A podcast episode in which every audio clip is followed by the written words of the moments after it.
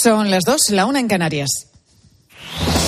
Con Pilar García Muñiz, la última hora en Mediodía Cope. Estar informado.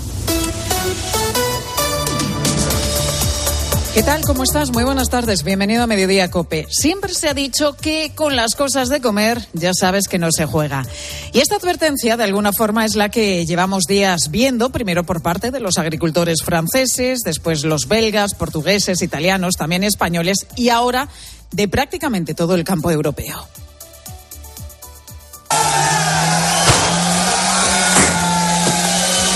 El epicentro de esas protestas hoy se ha ido directamente hasta la Plaza de Luxemburgo de Bruselas, justo enfrente del Parlamento Europeo. Allí hoy se celebra una cumbre de jefes de Estado y de Gobierno y eso quieren aprovecharlo los hombres y las mujeres del campo para hacerles llegar sus reivindicaciones. Estas no son nuevas, ¿eh? pero las continuas subidas de precios en los costes de producción, la luz, el combustible, fertilizantes o también los seguros agrarios, digamos que han actuado como la mecha que lo enciende todo. Un basta ya en toda regla que como la pólvora se extiende por el resto de países y lo hace porque el problema es común. Y por tanto, en esas protestas se han visto reflejados todos los agricultores. Por mucha mentira que se haya lanzado desde Francia sobre el producto español, aquello sobre su calidad o la competencia que hagamos a los suyos, estamos hablando de problemas comunes que afectan a todos los agricultores sean del país que sean. Comenzando por la política agraria común, cada vez más restrictiva en materia medioambiental o de limitación de producción. El problema son las normas comunitarias, plagadas de burocracia hasta las trancas. Es también el cambio climático, ojo, que llueve cuando no tiene que llover, congela cuando no tiene que helar y abrasa cuando no tiene que hacer calor. Es la falta de lluvias. Hoy en COPE estamos dedicando una programación especial a la sequía que afecta directamente al campo. Es una competencia desleal por parte de terceros países. Marruecos, sobre todo en nuestro caso, si hablamos de frutas o de hortalizas, o Ucrania, si miramos al cereal. Son los acuerdos que se están negociando en la Unión Europea con Mercosur que permitirán la entrada de productos de países de Centro y Sudamérica, que suponen también una competencia en productos agroalimentarios. Países, por cierto, muchos de ellos, con unas exigencias menores en materia fitosanitaria, medioambiental o de producción. Francia y su primer ministro, Gabriel Attal, acaban de anunciar medidas como la prohibición de importar frutas y verduras tratadas con pesticidas prohibidos en suelo europeo, un incremento en la cantidad de productos orgánicos que hay que vender o más control sobre los productos para, para evitar fraudes. La pregunta es, ¿tomarán nota el resto de países? Aquí mañana el ministro Luis Plana se reúne con las organizaciones agrarias en un intento por contener las protestas del campo español. Y veremos qué pasa a nivel europeo. Lo más probable es que algo acabe pasando porque no olvidemos que en junio tenemos elecciones europeas. Y los políticos saben que con las cosas que en este caso les dan de comer, no se juega. Y todo en un día en el que estamos haciendo este programa desde Aranjuez, desde la finca La Chimenea de la Comunidad de Madrid, donde acabamos de ver, por ejemplo, cómo la ciencia busca soluciones al problema de la sequía en los cultivos. Durante la próxima hora vamos a seguir acercándote historias y también datos sobre cómo afecta la falta de agua en España en esta programación especial La sequía, un peligro silencioso. Pero en este jueves hay más cosas que están pasando como estas que te cuento ya con la ayuda de Ángel Correas. Pues a esta hora Pilar ya está en prisión. El hombre de 50 años detenido por agredir sexualmente a su pareja, tenerla retenida con bridas en un zulo e incluso, según la investigación, provocarle a la víctima la pérdida del hijo que esperaba. Todo ello en un cuartucho subterráneo abarrotado de basura y en el que había incluso armas blancas y una escopeta de aire comprimido, dentro de una finca cercana a la localidad de Villalvilla, en el este de la Comunidad de Madrid. Las imágenes, Pilar, la verdad es que son alucinantes. Además, hoy contamos novedades en dos juicios que tienen un nombre propio. Primero, el que arranca el lunes en Barcelona contra el futbolista Dani Alves por presunta agresión sexual, porque se va a celebrar finalmente en audiencia pública, aunque con medidas, eso sí, para proteger a la víctima cuando le toque declarar. Y hoy también comenzaba en Valencia el juicio por el caso Erial contra 15 personas, incluido el ex eh, presidente autonómico valenciano y ex ministro Eduardo Zaplana, pero ha quedado aplazado hasta el 21 de marzo por enfermedad de su abogado. Y además estamos abordando hoy la otra cara de una enfermedad ya de por sí bastante complicada. Casi cuatro de cada diez personas diagnosticadas de cáncer en 2023 se encuentran en edad laboral, lo que se traduce en 110.000 pacientes y muchas de ellas se ven obligadas a dejar su trabajo con las consecuencias que esto conlleva para su economía y las de sus familias. Mari Carmen, diagnosticada por cáncer mm, hace dos años, tuvo que parar por completo porque es autónoma. De repente se para, se para la vida, se para el mundo, te tienes que centrar en, en curarte, en operarte, en recuperarte y claro, también dejas de tener ingresos. En mi caso, que soy artesana, solo piensas en sobrevivir. El riesgo el riesgo de desempleo es un 34% mayor entre los supervivientes. José Luis Corrochano, ¿qué tal? Muy buenas tardes. ¿Qué tal? Buenas tardes, Pilar. El Atlético ya sabe cuándo jugará la semifinal de Copa. El Cholo Simeone se mostró anoche muy molesto por la diferencia entre el tiempo de descanso del Atlético de Bilbao y ellos para el partido de ida de las semifinales de Copa. Pidió el cambio de día y ya hay resolución, Javi Gómez.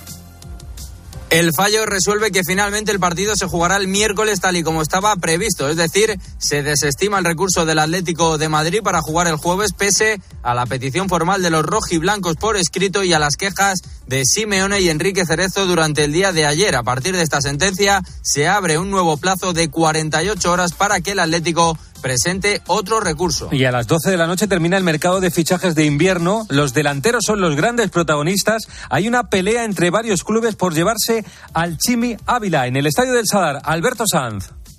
Pues no ha entrenado esta mañana, ha estado reunido en este preciso estadio, en el estadio del Sadar. Ahora mismo lo que dicen es que la oferta del Betis se ha caído, siguen en esa pugna Getafe y Granada, aunque me dicen desde el club que hay más equipos en la pugna por el delantero argentino. Y es noticia de Deportes Cope contada por Carlos Miquel. Luis Hamilton correrá en Ferrari en el año 2025.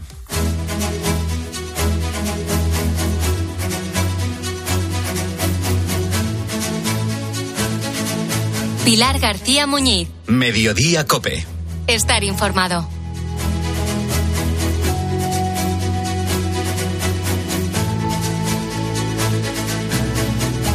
Seguimos aquí en la Ribera del Tajo, en Aranjuez, dentro de la programación especial que hoy en COPE estamos dedicando a la sequía. Y ahora mismo me encuentro en eh, la huerta de Fernando Alcázar, rodeada de sus cultivos de espárragos, de alcachofas y sobre todo en este momento de fresas. De hecho, estamos ahora en uno de sus invernaderos donde está cultivando la fresa que va a recoger ya a partir de, del mes de marzo. En este caso, su preocupación no es la falta de lluvias, que también, pero especialmente su preocupación en este momento son los cambios bruscos de temperatura que cada vez son más frecuentes. Hace, por ejemplo, dos semanas en buena parte de, del norte de España estaba nevando, aquí, por ejemplo, estaba helando, y solo unos días después parece ya casi primavera y esto, por supuesto, afecta y mucho también a los campos, a los cultivos.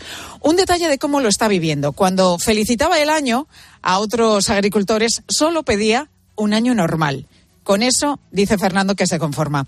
Fernando, ¿cómo estás? Muy buenas tardes. Buenas ¿Qué te preocupa ahora mismo, Fernando, de estas temperaturas casi primaverales que estamos teniendo a 1 de febrero? Estas temperaturas lo único que conllevan es que los ciclos biológicos de las plantas estén alterados, las plantas se vuelven locas. Eh, tener eh, temperaturas primaverales en, en enero eh, para que luego vengan heladas es una cosa que nos destroza, porque la planta en realidad empieza con el proceso de crecimiento, floración, luego vienen las heladas, la flor se destruye, eh, con lo cual tenemos unas pérdidas de cosecha importantes. En los últimos años hemos tenido heladas en el mes de abril, además importantes, y cada vez están siendo más duras y más severas. Claro, esto afecta directamente a los cultivos, pero ¿desde cuándo estáis notando estos cambios tan bruscos de temperaturas que pasamos del invierno a casi el verano en cuestión de días? Pues llevamos varios años, eh, pero en particular los cuatro, los tres, cuatro últimos años han sido los casi los peores. Eh, quitando un momento cuando nos quedamos todos encerrados eh, y tuvimos una primavera típica eh, cuando, cuando el COVID, que ahí fue una primavera lluviosa. Pero luego nos dejaron otra vez sueltos y otra vez empezó a hacer calor excesivo. Pero llevamos ya varios, varios años que cada año va siendo peor que el anterior. De los cultivos que tienes, Fernando, ¿cuáles son los más sensibles a estos cambios de, temperaturas? Todos, porque todos están al aire libre eh, y todos están sujetos a unos ritmos biológicos que marcan la humedad, temperatura, lluvias, insolación.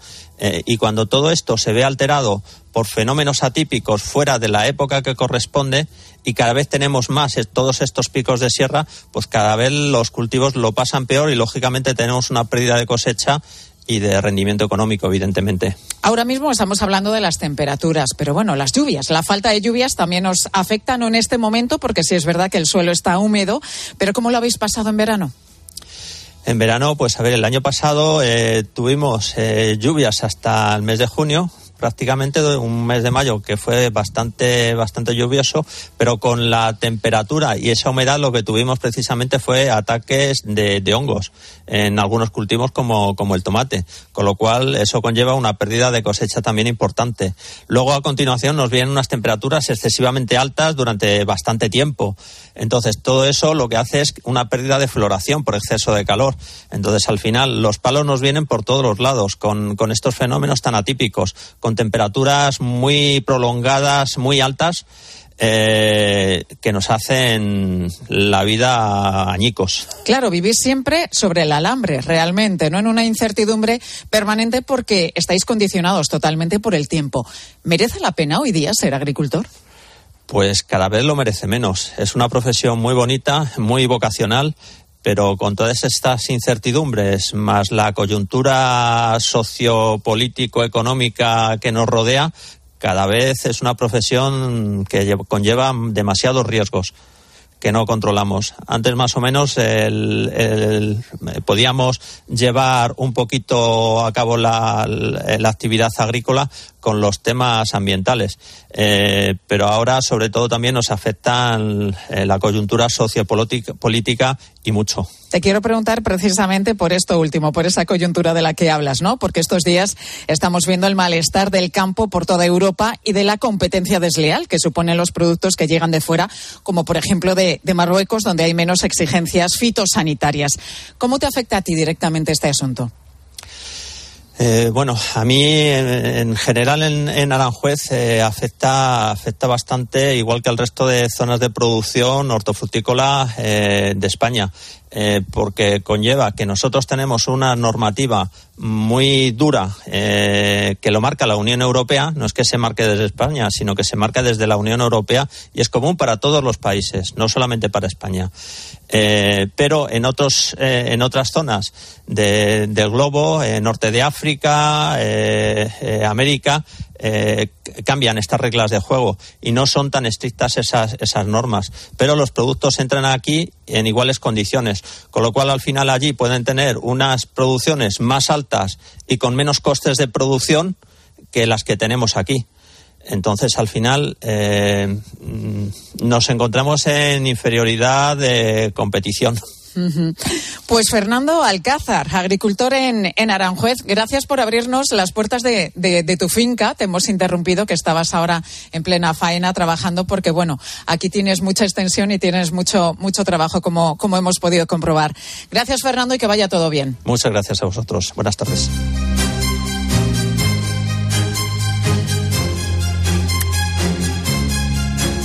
Pues esta es la realidad del campo, la que estamos conociendo hoy, eh, donde nos encontramos en Aranjuez, en directo, en Mediodía Cope, dentro de la programación especial con la que hoy estamos recorriendo desde primera hora de la mañana España entera, comenzando por la zona más afectada ahora mismo por la sequía, Cataluña el pantano de Sau está por debajo del 5%. Allí está Alberto Herrera. ¿Qué tal, Alberto? En el centro del pantano, más o menos, un campanario que en condiciones normales tendría que estar totalmente cubierto por agua. Y hoy se ve al completo. Alrededor tengo muchísimos troncos que antes flotaban en el agua, una embarcación que también flotaba. Y el paisaje es espectacular porque es muy bonito, pero es, también es, es desolador.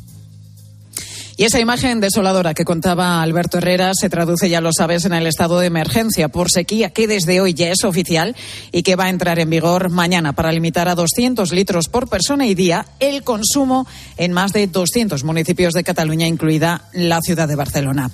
Dentro de esta acción especial que estamos llevando en COPE, también vamos a poder conocer con Ángel Espósito cómo funciona una desaladora por dentro. Él está en Oropesa, en Castellón. Está también Pilar Cisneros en las tablas de Daimiel, en Ciudad Real. Y también en la tarde de COPE, Fernando de Aro se ha ido a una de las zonas más afectadas de toda Andalucía. Fernando, muy buenas tardes. Muy buenas tardes, Pilar. Pues estoy en Pozo Blanco. Esto es el Valle de los Pedroches, una zona de la provincia de Córdoba que está muy castigada por la sequía. Hay 80.000 personas que no tienen agua de boca, que no tienen agua para beber, para cocinar, para lavarse los dientes. ¿Por qué? Porque el embalse que abastece la zona, el embalse de Sierra Bollera, se ha quedado sin agua y se ha tenido que utilizar agua que no es eh, posible utilizar. He estado toda la mañana recorriendo los pueblos y viendo cómo el agua de boca se distribuye en cisternas, cómo se lleva hasta las casas de la gente que tiene dificultades para poder llegar hasta los camiones cisterna. Antonio, Protección Civil de uno de los pueblos, eh, me contaba cómo se reparte el agua. A las once y media, a las doce por ahí todos los días, y vengo y re- le reparto el agua a los mayores, claro. ¿Tiene usted una liza o algo? ¿Lo tiene en la cabeza? No, cada botella ellos lo llevan al ayuntamiento. Ah. Le ponen calle y el número. Y entonces yo la lleno y ahora se la llevo. Es importante, Pilar, que no se ponga el sol sin que tengas una buena provisión de agua porque no se sabe lo que puede suceder durante la noche. Desde luego, el agua del grifo no se puede beber. Bueno, pues esta es la situación que tienen en el Valle de los Pedroches, en Córdoba, donde está Fernando de Aro y donde hay muchos municipios que llevan cerca ya de nueve meses sin agua potable. Imagínate abrir el grifo y que, que no puedas beber directamente esa agua que sale de, del mismo. Fernando, te escuchamos en la tarde de COPE a partir de las cuatro junto a Pilar Cisneros, que está también en otro punto de nuestro país, afectado por la sequía. Concretamente, Pilar está en las tablas de Daimiel, en Ciudad Real, y como decíamos, Fernando de Aro en Córdoba. Gracias, compañero. Pues hoy estamos hablando de la sequía en COPE en esta programación especial de 12 horas que estamos llevando a cabo. Cada uno de los programas estamos desplegados por diferentes puntos de, nuestro país para hablarte de esta realidad que está afectando al campo, como te hemos contado, por ejemplo, hace un ratito aquí en Mediodía, afecta directamente a los agricultores, lo estamos viendo desde Aranjuez en directo, pero que afecta ya al eh, consumo, que está afectando a, a muchísimos ciudadanos, como es el caso de las restricciones que se están dando en algunos puntos de Andalucía y también a partir de hoy en eh, muchos municipios de, de Cataluña, donde ha entrado ya la fase de emergencia debido a eso, debido a la falta de agua. Seguimos en Mediodía Cope, ahora con tu Cope más cercana. Escuchas Mediodía Cope. Con Pilar García Muñiz. Estar informado. En tiempos de cambio no solo importa saber lo que pasa a tu alrededor. El sarampión sí que es una enfermedad que al menos como decimos en España, la verdad es que de hecho se considera erradicada prácticamente desde el 2016. Sin embargo, ha habido un repunte en muchos países europeos. Sino también cómo te afecta. Cómo te afecta. Hay una razón fundamental que es el descenso de las tasas de vacunación en todo el mundo, pero también en Europa. En España no ha ocurrido. Y eso es lo que nos está librando, mira, del sarampión y librando a los niños y bueno, De lunes a viernes de 4 a 7, Pilar Cisneros y Fernando de Aro te ofrecen todas las claves en la tarde de Cope. Estas llamadas son incidencias reales. Me salta el diferencial de la luz todo el rato. Es que se me está levantando la tarima y parece como una mancha de humedad. En estos momentos, ¿qué seguro de hogar elegirías? Mafre, la aseguradora de más confianza en España. Ahora con todos los servicios en tu app.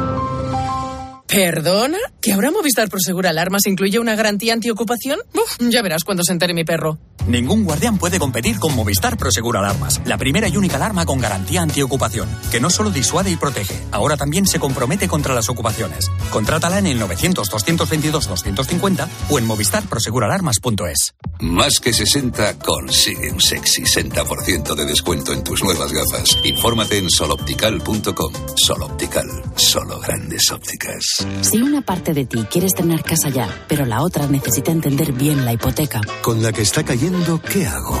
¿Fija, variable o mixta? hipoteca con todo Banco Sabadell, con la agilidad de un banco online y los especialistas de un banco experto. Calcula tu cuota en bancosabadell.com barra hipotecas. Y es que vas mirando por la ventanilla del bus o estás en una terracita tomando algo y te vienen vacas a la cabeza. Y no, no estas vacas. si no estás. En Halcón Viajes sabemos lo que te pasa. Más de 50 años y millones de viajeros hacen que sepamos las vacas que tienes en la cabeza. Ocho días recorriendo Praga, Budapest y Viena desde 865 euros. Halcón Viajes, sabemos de viajeros. Quiero un auto que me mole. Nuestra oferta es enorme. Yo mi coche quiero tasar. Nadie le va a pagar más. Si en la huellas quieres buscar. El de Sevilla de Perlas me va. Te lo traemos de saldo está. 15 días para probar, mil kilómetros para rodar. Pilar García Muñiz. Mediodía Cope.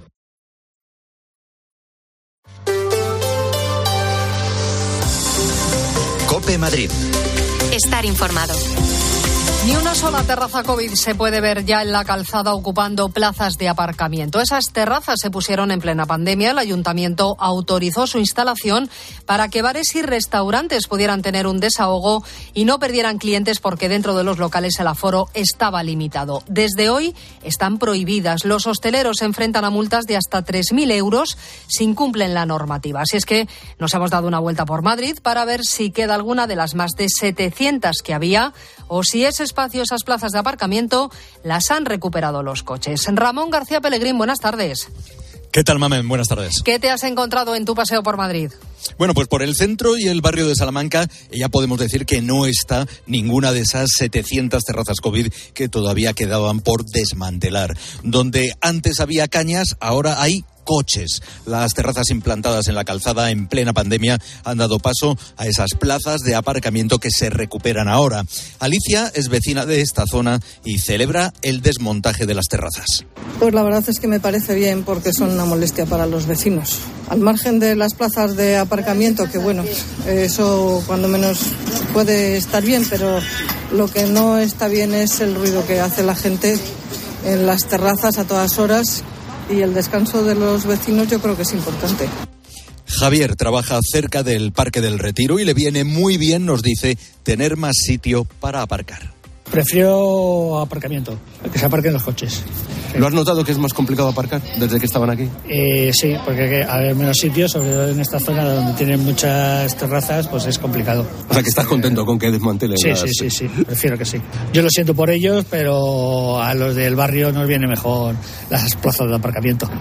Fueron 2.000 estas terrazas excepcionales que surgieron por la pandemia, por el COVID, y que ahora desaparecen del paisaje urbano. Bueno, como dicen los vecinos, se recupera espacio para aparcar, pero seguramente se reduzca la facturación. Y eso dicen en la hostelería, Ramón, son menos puestos de trabajo. Sí, muchos puestos de trabajo pueden perderse ahora, como cuenta a COPE José Antonio Aparicio, presidente de la Asociación Hostelería Madrid. Supone la pérdida de mil empleos y una facturación mensual de 6 millones de euros al mes. Hablamos de 12.622 plazas de sillas para consumo ordenado en la vía pública que se pierden a lo largo de todas estas 747 terrazas que eran las que quedaban por eh, desmantelar.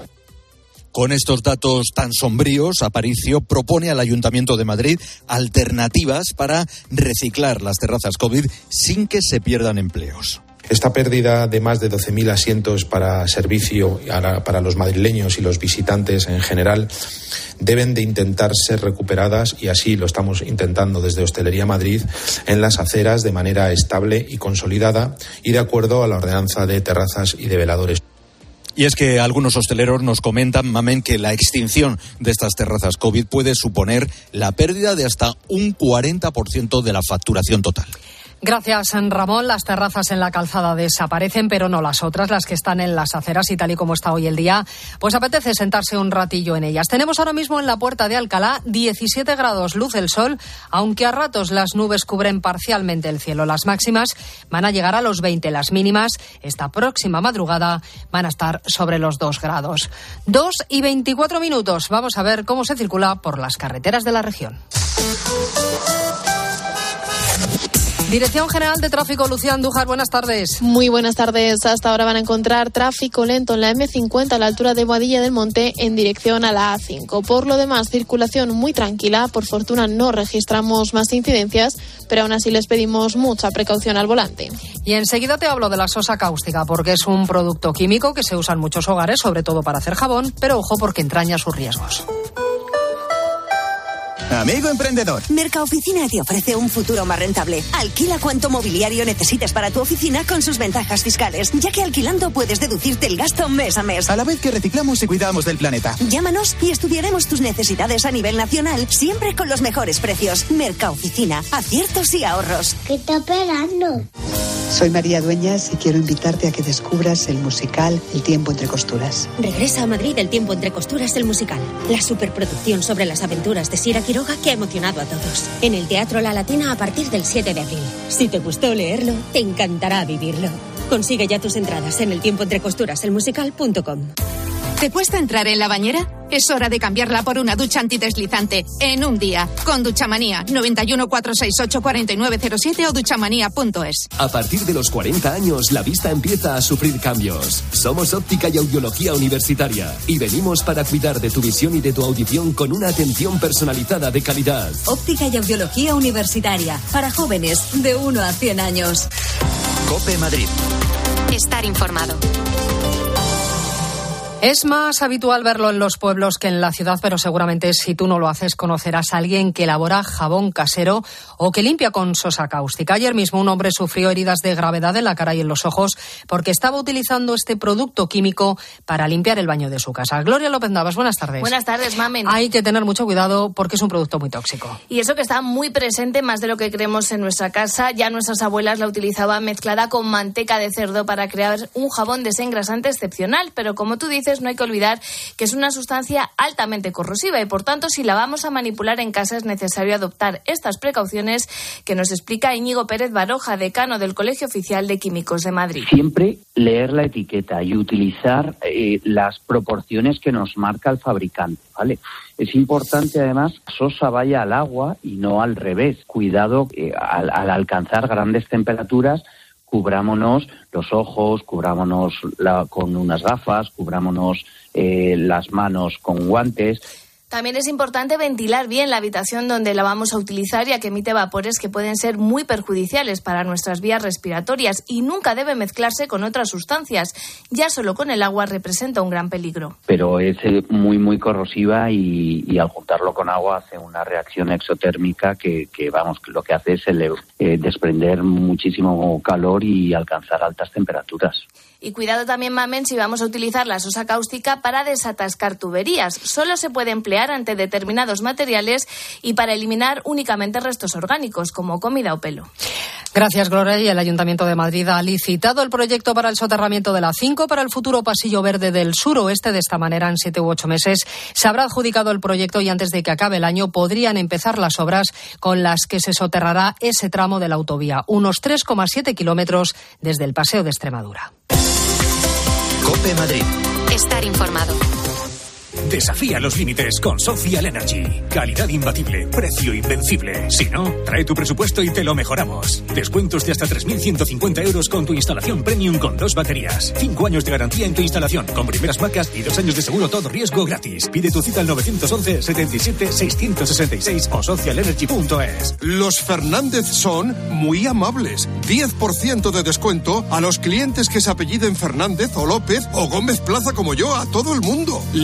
E higienice su hogar y pida su regalo. Los Fernández, General Martínez Campos 29, 91 308 5000. ¿Cómo son los Fernández? Soy Eduardo Molet y organizo la tercera Feria Senior de Madrid. Encontrarás servicios y empresas de salud, viajes, espectáculo y ocio. El lugar de encuentro de la generación de hierro. Te espero el día 16 y 17 de febrero en la Sala Trust del Wizzing Center de Madrid. Entrada gratuita. El Teatro Real estrena en España Lear, la ópera sobre el rey Lear de William Shakespeare. Vive una sobrecogedora creación escénica de Calixto Vieito sobre la poderosa partitura de Aribert Reimann. Seis únicas funciones del 26 de enero al 7 de febrero. Compra ya tus entradas desde 18 euros en teatroreal.es. Teatro Real. Siente la experiencia de la ópera. En Los Nogales cumplimos 45 años dando apoyo a las familias y a sus seres queridos durante procesos de rehabilitación o en situaciones especiales. Si nos necesitas, estamos preparados. 913-313101 o en los-nogales.es. Elige experiencia. Elige Los Nogales. En una finca próxima a Villalblilla, la Guardia Civil ha encontrado un zulo en el que un hombre tuvo retenida atada con bridas a una mujer a la que agredía sexual y físicamente. La mujer estaba ingresada en el hospital cuando denunció su situación a raíz del testimonio que dio. Los agentes corroboraron la información que aportó en la denuncia y las heridas y marcas que aún conservaba en diferentes partes del cuerpo. En la finca, en el suelo de una de las habitaciones, había una trampilla por la que descendía una escalera. Ahora sigues escuchando Mediodía Cope.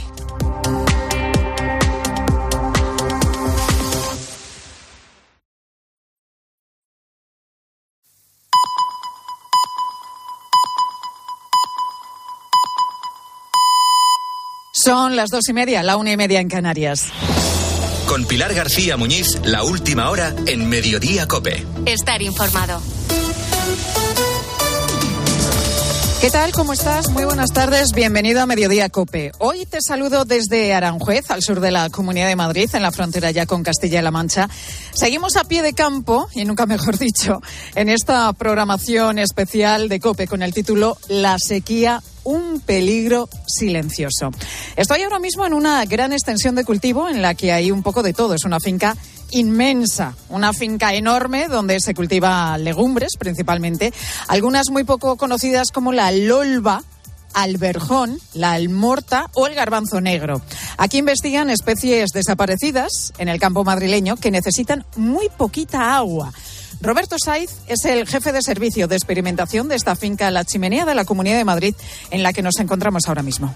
Bueno, en algunas hay reducciones altísimas, de un 40 y un 50% de es reducción. Muchísimo, estamos hablando de la mitad. Muchísimo. Pues tienen raíces muy potentes que abren en el suelo, llega a perfiles más profundos y entonces son capaces de aguantar periodos mucho más largos, pues de cerca de cinco meses como tuvimos el año pasado, sin caer una gota. Pero si hablamos de sequía, hoy hay un punto de referencia en este 1 de febrero, Cataluña. Hoy se ha aprobado el estado de emergencia por falta de agua en el área de Barcelona y Girona. Mañana entrará en vigor una vez que se publique en el boletín oficial de la Generalitat. Las cuencas que abastecen estas zonas están por debajo del 16% de su capacidad. La situación es bastante crítica. Unos 6 millones de personas tendrán limitación de consumo a 200 litros por habitante y día, aunque hay poblaciones que ya tenían estas restricciones impuestas desde hace tres meses. Una de ellas es Vallirana un municipio de la provincia de Barcelona donde vive Jordi. Esta mañana ha estado con Herrera, aquí en COPE, escucha cómo ha tenido que modificar sus hábitos de vida, su día a día, para evitar las sanciones que tendría que afrontar si se pasa con el consumo de agua. Vives con un poco de incertidumbre. Casi dos o tres días lo que hago es salgo a la calle, abro la tapa y miro el contador. A ver cuánto agua he consumido. Si me paso de consumo, estoy en el paquete de ciudadanos que nos pueden llegar a sancionar. Yo ducharme, me ducho poco. Mi hija cada tres días, mi hijo una vez a la semana y yo si puedo ahorrarme una ducha a la semana, mm, lo hago. Lo acabas de escuchar, ducharse cada tres días o ducharse una vez a la semana. Esta es la realidad, su realidad. Si a Jordi, fíjate, se lo hubieran dicho hace cinco años, es que no se lo hubiera creído. Pues hace ese tiempo, hace solo cinco años, las cuencas de Cataluña estaban al 71% de su capacidad y este jueves, como te contaba hace un momento, no llegan al 16%. Cataluña es hoy la referencia, pero este problema no solamente afecta a esta comunidad. En este mediodía COPE enseguida vamos a volver a Extremadura, a la provincia de Badajoz, donde estuvimos hace justo un año. Estamos hablando del consumo, del día a día de los españoles, pero no se puede olvidar la otra vertiente de este asunto, la económica. Una vertiente que afecta directamente a dos pilares fundamentales de la economía española, el turismo y la agricultura. Y mira cómo está el sector agrario ahora mismo. Muchos de sus problemas vienen precisamente por la gestión del agua.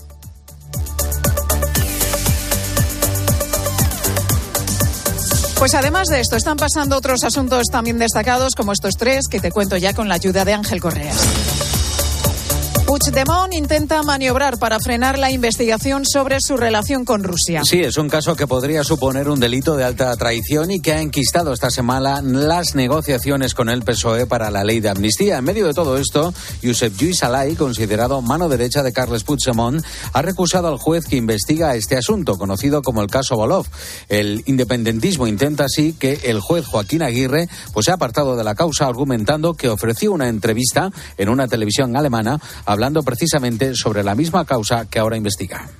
Sanidad explica que la decisión de subir el tabaco y crear nuevos impuestos para reducir su consumo está en manos de Hacienda. El precio por paquete de tabaco oscila entre los 5 y los 6 euros de media, uno de los más bajos de Europa. Y sería Hacienda la encargada de tomar la decisión. Desde Sanidad, fuentes del Ministerio explican a COPE que de momento siguen trabajando en este proyecto que podría ser aprobado a lo largo de este año, con el fin de frenar el consumo de tabaco, especialmente entre los jóvenes. Y han sido trasladadas a Madrid las dos adolescentes heridas en el laboratorio de un instituto en Badajoz. Dos chicas de 11 años que han sufrido quemaduras de tercer grado durante un experimento con alcohol. Todo dentro de unas jornadas de puertas abiertas de ese centro educativo. En COPE hemos hablado con testigos. Estaba yo en una clase, de repente empiezan a gritar a todo el mundo, eh, como golpe fuerte, parecía que alguien se había caído por la escalera. Salgo al pasillo. Eh, no hay nada, vuelvo a entrar, vuelvo a salir al pasillo, y hay una chica en el suelo eh, con fuego y unos profesores intentando apagarlo. Llega otro profesor, viene, lo apaga y niños gritando, corriendo. Además, un profesor que se encontraba con estas alumnas está también herido leve. Y a partir de las 3 y 5 que nos contáis en el tiempo de los deportes, Corrochano, muy buenas tardes. Hola Pilar, la noticia del día la ha contado Carlos Miguel esta mañana. Bombazo en la Fórmula 1. Luis Hamilton va a correr en Ferrari en el año 2025. Carlos Sainz va a tener que buscar equipo después de 2024. Tiene posibilidades de Mercedes y de Audi, esta escudería ya a partir de 2026. En fútbol, el Atlético había solicitado el cambio de fecha de la ida de las semifinales de Copa contra el Atlético por la diferencia de descanso entre ambos equipos. Competición ha dictaminado que se debe jugar el día que estaba señalado, el miércoles 7 a las 9 y media. Mercado de fichajes termina esta noche a las 12. El Chimi Ávila no se ha entrenado hoy con Osasuna y negocia su salida. El Betis se aleja, pelean por él el Getafe y el Granada. En el Betis negocian por Luis Rioja y por Fornals. Luis Enrique es oficial, se marcha al Botafogo. En Esunal se marcha al Bournemouth de Andoni Iraola. Brian Zaragoza ya está en Múnich, adelanta su llegada al Bayern y llega al Granada el delantero Facundo Pellistri. Es Juanmi, el jugador que llega al Cádiz de manera oficial y a Kieme del Almería al Stade Rein. Recuerden que ayer se jugaron dos partidos, Barça 1, Osasuna 0, con el primer gol de Vitor Roque y lesión muscular de Ferran Torres que estaría un mes de baja. Además, Atlético de Madrid 2, Rayo Vallecano 1 y esta noche a las 9, Getafe Real Madrid lo cuenta el tiempo de juego a partir de las ocho y media. Pilar García Muñiz. Mediodía Cope. Estar informado. Para ver el verdadero alcance de la sequía no basta con mirar el dato o la foto fija, porque antes de cualquier conclusión hay que comparar imágenes, niveles de agua embalsada y situaciones. Y eso es lo que hoy hemos querido hacer, volviendo a mirar a la comarca de Tentudía, al sur de Extremadura, donde ya estuvimos en directo, en mediodía, hace justo un año y poquito, a comienzos de octubre de 2022. Y estoy prácticamente en la orilla del embalse, se notan perfectamente las zonas secas en el terreno, que deberían estar cubiertas por el agua y que sin embargo están ahora mismo al descubierto. Tengo 42 años y este nivel de agua no lo he visto nunca. En esa zona del sur de Badajoz hoy hemos vuelto a hablar con vecinos y también con Felicidad Hernández, que es la actual presidenta de la Mancomunidad de Tentudía. Y aunque las cosas no están hoy mejor que entonces, sí que tienen un consuelo y es que tampoco están peor. Y seguimos desgraciadamente en situación crítica. Las últimas lluvias han paliado bastante eh, la escasez de agua en los campos y demás, pero la entrada de agua en el embalse está siendo poca. Aún así, bueno, estamos un poquito mm, eh, mejor que hace, que hace unas semanas. Estamos al 0,83 hectómetros cúbicos, que implica un 17,6% de su capacidad. Para ellos, como te digo, casi es un consuelo ese 17% de agua embalsada porque no han ido a peor en el último año y medio. Ahora bien, si ampliamos un poco el cálculo y miramos el dato medio de agua embalsada en los últimos 10 años en esa zona de Tentudía, vemos que esa media es casi más del triple del agua que tienen actualmente. Y la cuestión fundamental, la que nos estamos planteando hoy en este especial de COPE por toda España, ¿qué se puede hacer? Se hicieron pozos de, sondeo que son los que han evitado eh, que haya habido corte, cortes de agua. Durante el verano hemos tenido casi mitad, mitad de aporte de agua del embalse y aporte de agua de, de pozos. Y vamos oscilando así un poco durante estos meses. Y esta ha sido de momento nuestra, nuestra salvación. Claro, el caso es que esos pozos, el agua subterránea, también es limitada. Incluso se necesita, nos decía la presidenta de la Mancomunidad, utilizar agua de los pantanos en el proceso para que se pueda convertir en agua potable. Pero además de, de buscar agua debajo de las piedras, y nunca mejor dicho, el otro ámbito en el que más medidas se pueden tomar es en el del ahorro. Como ejemplo, el de Emilio Camacho, productor de arroz, afectado también por la escasez de agua. Tiene 80 hectáreas de cultivo allí en la provincia de Badajoz. Haciendo un esfuerzo tremendo y, aprovechando hasta la última gota de agua, estamos siendo capaces de hacer arroz de, con siembra en seco con un ahorro muy, muy importante de agua y una práctica que prácticamente no se está haciendo en ninguna parte del mundo, solo, solo exclusivamente en las Vegas de Guadiana. Que no nos queda otra que sobrevivir. Somos el motor de la economía de esta, de esta región. Pues has oído bien, siembran arroz en seco. Y así han conseguido pasar de no tener cosecha, como les ocurrió en 2021, a al menos poder tirar hacia adelante. El problema para Emilio y para tantos otros productores, la incertidumbre. El sector del arroz, al igual que el resto de los sectores que se están viendo, viendo afectados por la sequía, necesita llegar, llevar las largas puestas. Necesitamos, necesitamos tener garantizado a medio, a, a medio corto plazo, porque por lo menos tengamos garantizados dos, tres campañas vistas. ¿Para qué? Para poder llevar a cabo las inversiones que, que cualquier empresa necesita y proyectos que cualquier empresa necesita para ir progresando y para ir renovando maquinaria y todo lo que sea necesario para ser competitivo. Al final, sea allí en Badajoz o en cualquiera de las zonas que hoy estamos recorriendo en COPE para hablar de la sequía, hay una petición que se repite y es la necesidad de que haya infraestructuras, inversión y obras hidráulicas que ayuden a eso, a tener al menos certeza sobre el abastecimiento de agua. Y esa precisamente es la petición que hoy ha sacado a la calle a centenares de agricultores de la provincia de Huelva que hoy han marchado hasta Sevilla. Llueve, llueve, pero el agua se va directamente al mar, vamos, no tenemos nada para recogerlo, el medio ambiente no nos deja recoger agua, porque con nuestra comunidad de podíamos hacer un embalse, recuperar el agua, pero hay muchas situaciones que no nos dejan. Luego tenemos agua en Portugal, tampoco nos dejan que la traspasemos para acá, que, legalmente la deberíamos de traspasar para acá y no, no pone ningún empeño. Enseguida te cuento todas las protestas del campo que van a seguir creciendo en España, pero hoy de momento lo más destacado está en Bruselas.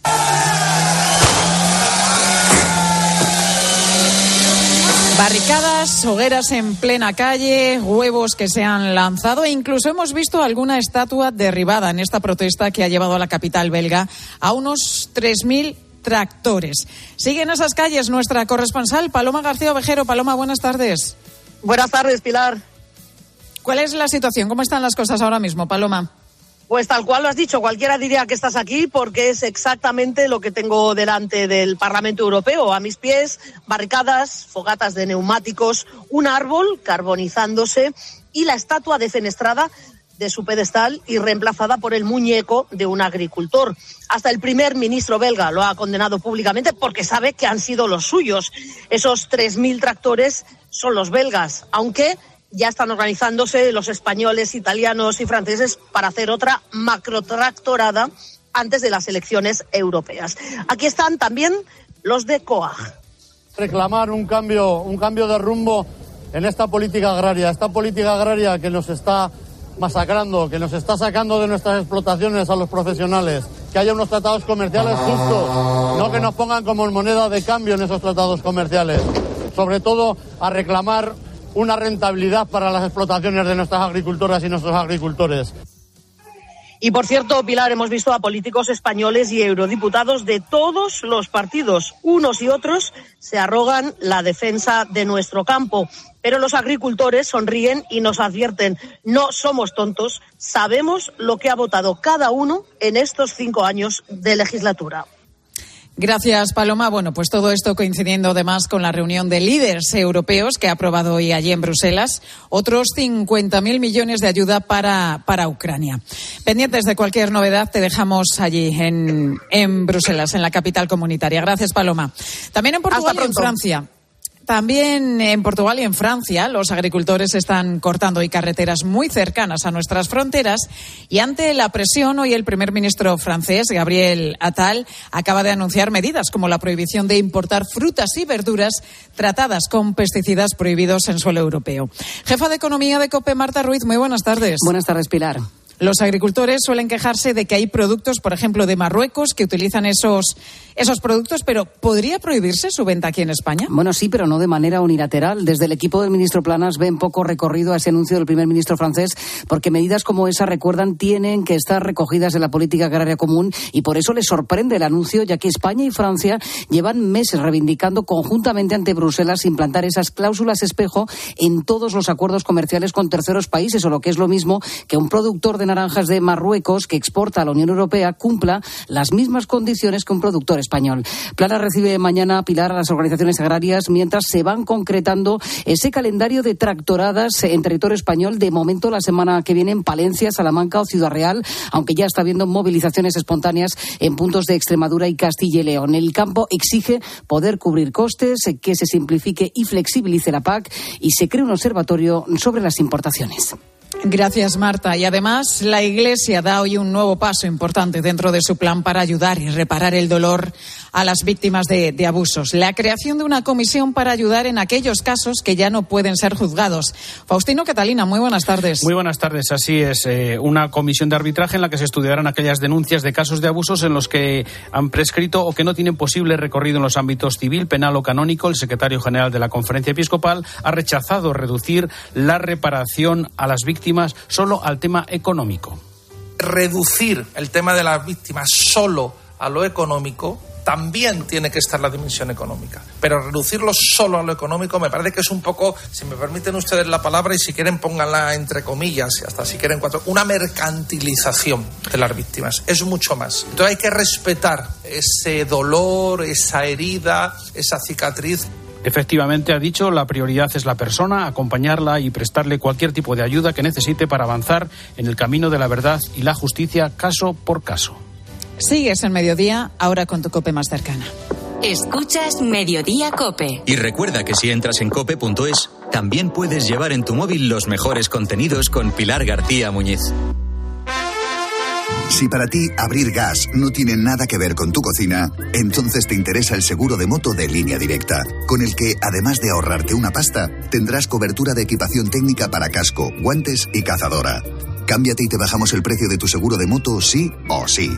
Ven directo a lineadirecta.com o llama al 917-700-700. El valor de ser directo. Consulta condiciones. Soy Manel de Carglass. Con las heladas, el agua que se acumula en el interior de un impacto puede congelarse y agrietar tu parabrisas. Por eso, no te la juegues. Si tienes un impacto, mejor pide tu cita llamando directamente a Carglass o en nuestra web. Carglass repara. Te lo digo, te lo cuento. Te lo digo. Estoy harto de cambiar de compañía cada año para poder ahorrar. Te lo cuento. Yo me voy a la mutua. Vente a la mutua con cualquiera de tus seguros. Te bajamos su precio, sea cual sea. Llama al 91 555 5555. 91 555 5555. Te lo digo, te lo cuento. Vente a la mutua. Condiciones en mutua.es. Solo los más rápidos disfrutarán de ofertas increíbles en el corte inglés. Jamón de cebo ibérico 50% raza ibérica, pieza de 8 kilos, solo 99 euros la unidad. Una ocasión única. Así son las ofertas límite en Supercore y Precor y Supermercado El Corte Inglés. Hasta el 4 de febrero en tienda web y app. En Peugeot estamos listos para ayudarte a llevar lo más importante, tu negocio. Por eso, en los días Peugeot Profesional vas a poder disfrutar de condiciones especiales en toda la gama. Aprovecha del 1 al 14 de febrero para dar energía a tu negocio. Inscríbete ya en peugeot.es. Hazte ahora de legalitas y siente el poder de contar con un abogado siempre que lo necesites. Llama gratis al 900 605 o entra en legalitas.com. Esto es un mensaje para todos aquellos que te dijeron que no podías cambiar el mundo. Ahora sí puedes gracias al efecto ser humano, un superpoder que nos convierte en la única especie capaz de revertir el daño que causamos al planeta y frenar el hambre y la pobreza. Es hora de utilizar este nuevo poder. Descubre cómo hacerlo con manos unidas en efectoserhumano.org. Pilar García Muñiz. Mediodía Cope.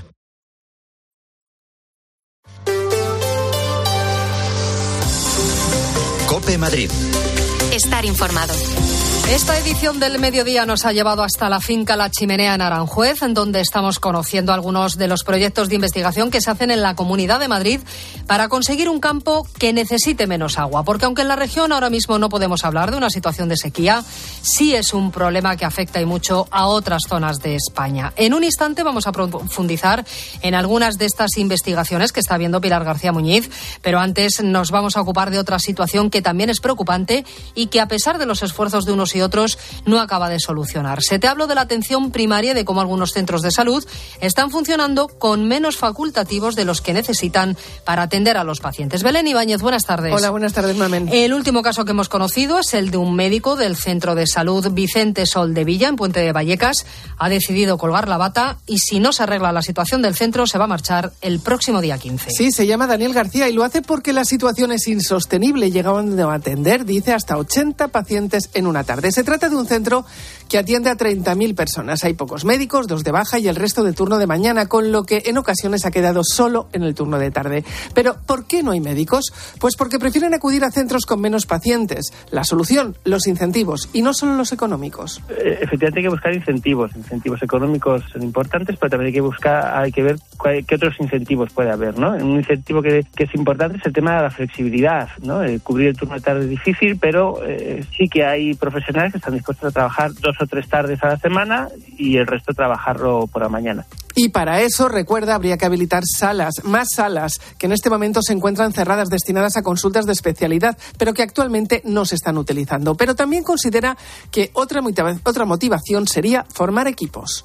¿por qué no se ofrecen no se buscan ofertas de trabajo a, grupos concretos, a personas concretas que se conozcan y que puedan estar dispuestas a venir juntas? ¿no? Que haya tres o cuatro personas que terminan la, residencia y que se les pueda ofrecer veniros a este centro y venís con el apoyo del grupo. No es venir a quedarte a verlas venir, sino con un equipo. Necesitamos eh, volver a recuperar las condiciones para, para trabajar en equipo. Daniel querría seguir en ese centro atendiendo a su gente, pero la presión le obliga a colgar la bata y buscar otro lugar donde desarrollar su profesión. Pero no paramos de preguntarnos qué pasa con la atención primaria, porque hace unos meses parecía que se solucionaba una crisis que provocó hasta el encierro de algunos profesionales. Entonces, Belén, ¿dónde está el problema? Bueno, pues el principal problema, nos dicen, es la falta de médicos. Ellos tienen la libertad de elegir el centro en el que quieren trabajar. ¿Qué ocurre entonces? Pues que hay centros que por la presión asistencial o porque se encuentran alejados son difíciles de cubrir.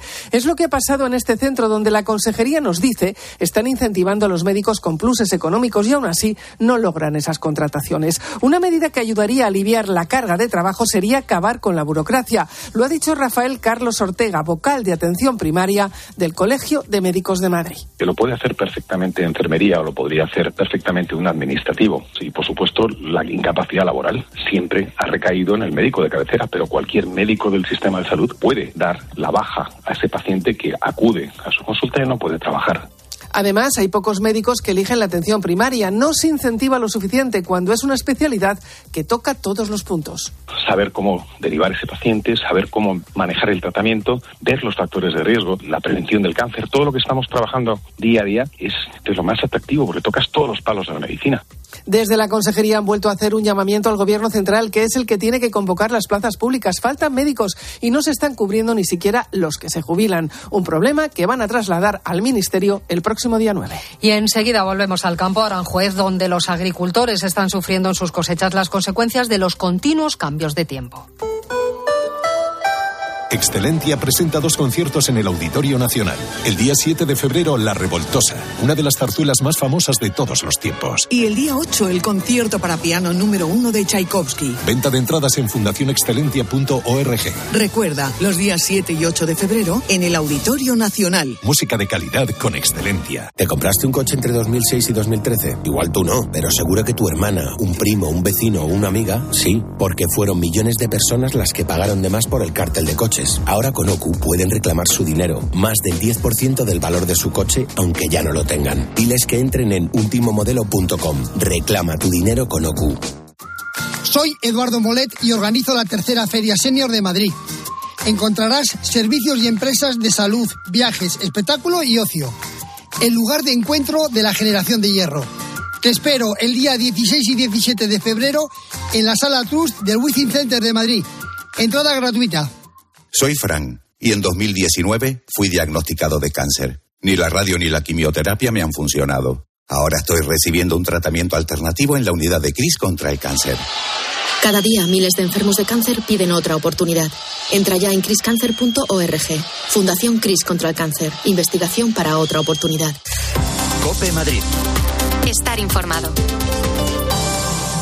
Los cambios bruscos de tiempo obligan al campo a readaptarse y más en épocas de sequía, de escasez de lluvias. Pero ese proceso lleva su tiempo. ¿Cómo se hace, cómo se consigue que ante la falta de agua de la que hoy estamos hablando aquí en COPE los cultivos salgan adelante?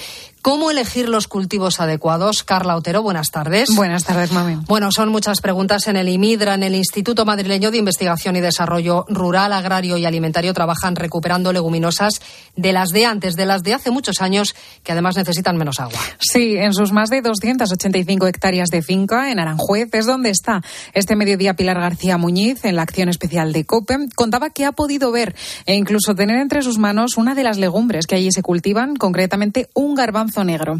Como ha explicado el jefe de servicio de experimentación de la finca, son muchas las variedades que allí manejan y todas ellas guardan una particularidad, sus grandes capacidades de adaptación. Tenemos también alolvas, tenemos alberjones, tenemos algún aboncillo. El garbanzo negro es muy peculiar. Son legumbres que sí que se utilizaban pues hace 100 años, hace 50 años, pero a partir de ahí empezaron a desaparecer. Estos últimos años, ¿no? con los problemas que ha habido de sequía, eh, nos hemos dado cuenta, ¿no? La adaptación que tenían tan perfecta a, a estas condiciones. Condiciones que pasan por largos periodos de tiempo sin agua o incluso un menor uso. Estamos hablando de hasta un 40% menos. Esta investigación dará resultados efectivos en unos cinco años, o eso es lo que estiman, para después poner en común todos estos resultados. Para nosotros en el IMIDRA es muy importante luego la transferencia del dato. Nosotros conseguimos esto y haremos publicaciones. El siguiente paso es la transferencia a través del asesoramiento. Nuestro servicio de asesoramiento se encarga de transferir todo este dato al agricultor. También realizamos jornadas, tenemos jornadas de puertas abiertas en los campos, donde pueden venir a visitarlo. Así, gracias a esta investigación, vuelven productos que habíamos dejado aparcados o que habíamos cambiado por otros, pero que dadas las condiciones climáticas que tenemos, se adaptarían mejor a nuestros tiempos. Y si has cogido hoy una bici de Bicimás, ya te habrás dado cuenta de que el sistema tarifario ha cambiado. La primera media hora seguirá siendo gratis si has contratado la tarifa plana de 10 euros al mes. Si no, el coste por cada 30 minutos será de 50 céntimos. Según los datos que ha hecho, los, los cálculos que ha hecho el Ayuntamiento de Madrid, el servicio será utilizado a diario por unas 40.000 personas menos que cuando era gratis, pero la facilidad de pagar con tarjeta animará a muchos usuarios ocasionales a coger una bici. Borja Caravantes, el delegado de Urbanismo, Medio Ambiente y Movilidad. Que con el anterior sistema había que sacar una tarjeta, había que ser abonado y ahora con la tarjeta de crédito uno paga 50 céntimos y puede utilizarlo media hora. Eso hace que no disuada eh, a muchos usuarios no habituales, esporádicos, turistas que pueden acercarse sin ser abonados y por tanto con facilidad, con facilidad de acceso. Cope Madrid. Estar informado. ¿Vendes tu coche y está bien cuidado? ¡Te lo compramos! ¿Quieres poner el precio para su venta? ¡Lo vendemos por ti! ¿También quieres comprar un coche? Úsalo como parte del pago. Yamóvil, compramos coches bien cuidados. Y ahora ven a conocer nuestro nuevo concesionario Yamóvil en Alcalá de Henares. Si quieres vender tu casa en menos de 10 días, estarás firmando en notaría la venta con Seneas. Llámanos al 91 639 9407. Gracias, Grupo Seneas. Después de tantos excesos, Detox Forte de Naturtierra te ayuda a equilibrar tu sistema hepático digestivo. Detox Forte de Naturtierra drena, detoxifica y depura tu cuerpo. De venta en supermercados y grandes superficies, con la garantía de Laboratorios Insadiet.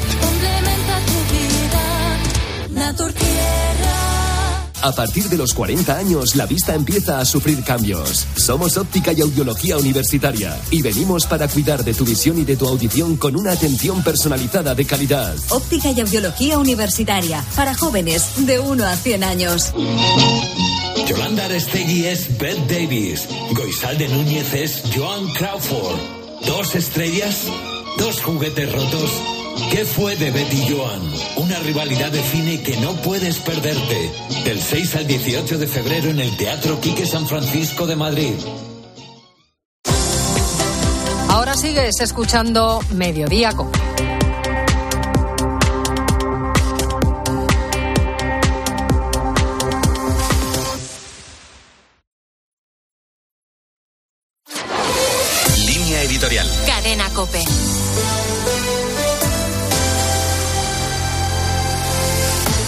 Venimos poniendo de manifiesto hoy a lo largo de toda nuestra programación, la sequía supone hoy una seria amenaza para varias regiones españolas.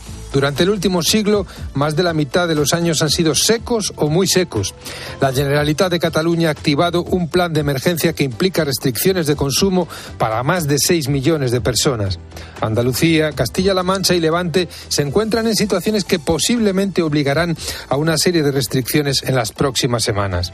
La media de las reservas de agua en nuestro país está al 50,8% de la capacidad de almacenamiento.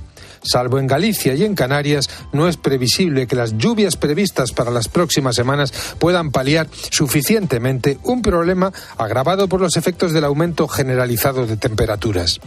La carencia de agua tiene un importante impacto en sectores clave de nuestra economía, como el turismo o la agricultura, además del problema del abastecimiento doméstico. El Gobierno de España no se puede mantener al margen de una emergencia que trasciende a las comunidades autónomas afectadas, entre otras razones, porque es obligado a activar los mecanismos de solidaridad regional, con un plan hidrológico para el medio y largo plazo. La respuesta para el mundo agrícola pasa por los trasvases y la regeneración de aguas residuales, además de potenciar las plantas desaladoras y de exigir a los ayuntamientos